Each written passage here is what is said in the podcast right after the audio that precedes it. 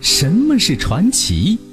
他说：“您传，越传越神，传着传着，这事儿就齐了。”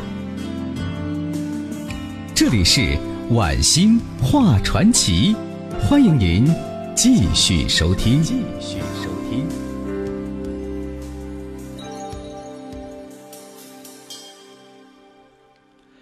好了，朋友们，这里是 FM 九十四点六，石家庄广播电视台交通广播，每晚的九点到十点为您现场直播的晚星话传奇节目，我是主持人晚星。今天咱们讲的是历史上的十大失意太子，第二集。下面呢，第六位应该是第六组啊，我们说的是啊，魏晋南北朝时期的太子们，这是一组太子，咱们接着说。这太子啊，本来应该是皇位继承人，但是啊，在魏晋南北朝那个险恶时代，政权斗争非常激烈，那真的是你死我活呀。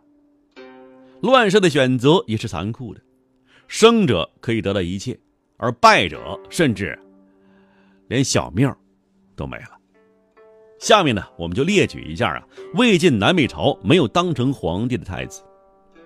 有话则长，无话咱们则短呢。先说一说孙登，孙权的长子。孙登啊，从小聪明仁厚。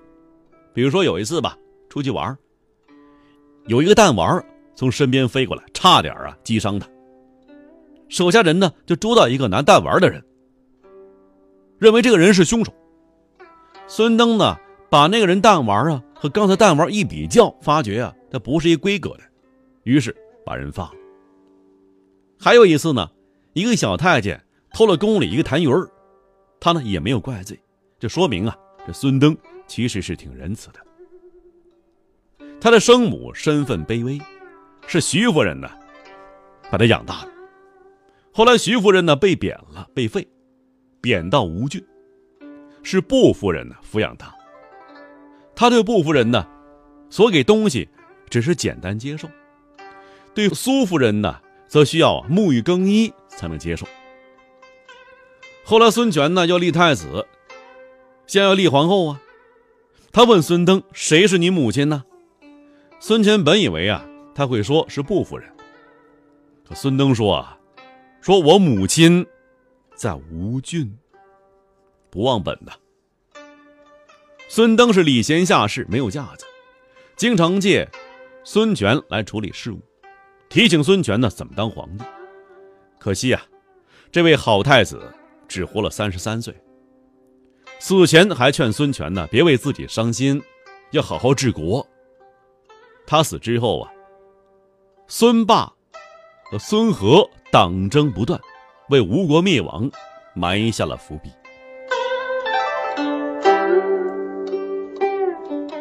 再说一说十六国期间的这个十岁，十岁呢是石虎的儿子。也是太子啊，他完全继承了他老爸的血腥暴力，甚至还不如石虎呢。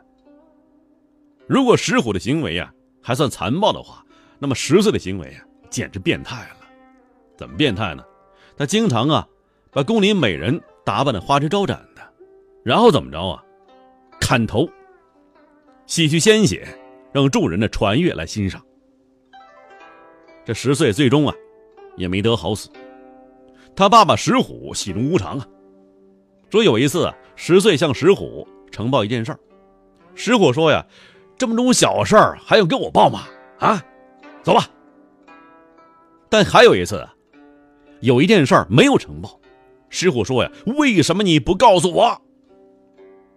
于是就对他呀，每次就一顿毒打。十岁和父亲的矛盾就这样形成了。石虎呢，宠爱另外一个儿子石宣，十岁啊就恨上他。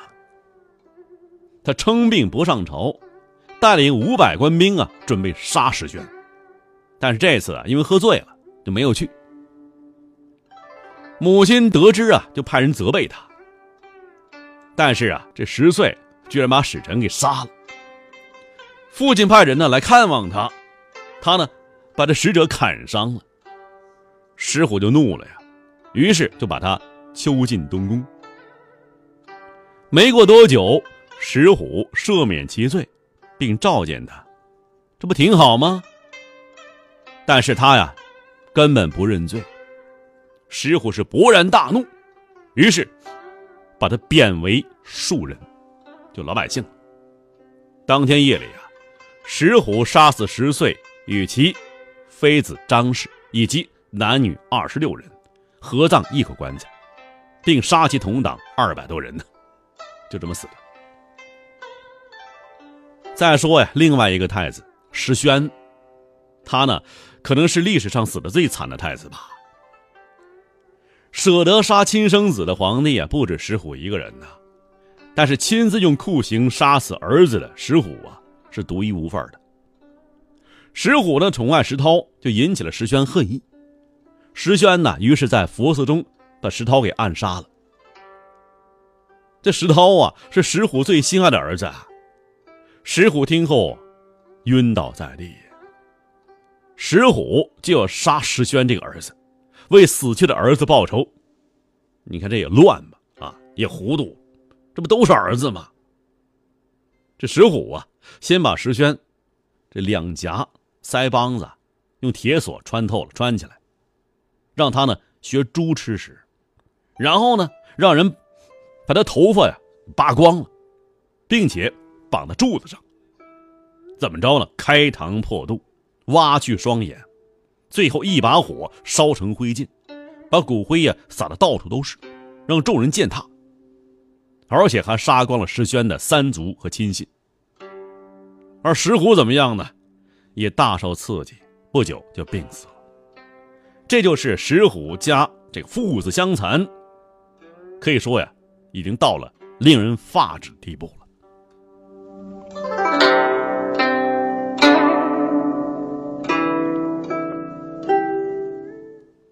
历史上十大失意太子，咱们今天说第七位，太子杨勇失宠。隋朝太子杨勇啊，应该说是一个悲情太子。从一开始去立为太子，也只是因为啊，他是嫡长子。他的生活上呢很奢侈，他是宠爱妻室，这些行为啊让杨勇一直。都让父母啊不待见，不喜欢。父亲隋文帝认为他是一块朽木，朽木不可雕啊。母亲独孤皇后啊不满他贪恋女色，杨勇最终啊被废除了，而且还被赐死。杨勇呢是隋文帝杨坚的大儿子，是隋炀帝的亲哥哥，曾经是北周的博安侯。杨坚呢权倾北周以后。就成为世子了。这之后呢，管理过北齐和禁卫军。杨坚登基之后呢，杨勇自然被立为太子，逐渐跟随父亲参与讨论朝中事务。杨勇这个人呢，性格率直，宽以待人，在诗词歌赋方面呢，很有想法，很有才能，广交当时文人志士。但是出身贵族的他呀，在花钱方面很不节约。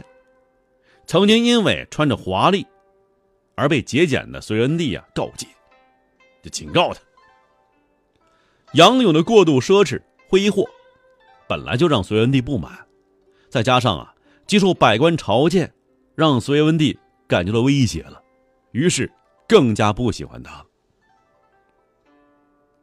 立长子杨勇为太子之后啊，杨坚的二儿子杨广心中窝火啊。他恼怒的是啊，嫡长子继承制，立嫡以长不以贤吗？为此，杨广和杨勇就展开了激烈的太子争夺战。因为精心谋划呀，杨广很快把朝中元老级人物杨素等等吧拉扯麾下。结果，在杨广的全力攻势下，杨勇屡次失利，很快被杨坚认为是扶不起的阿斗。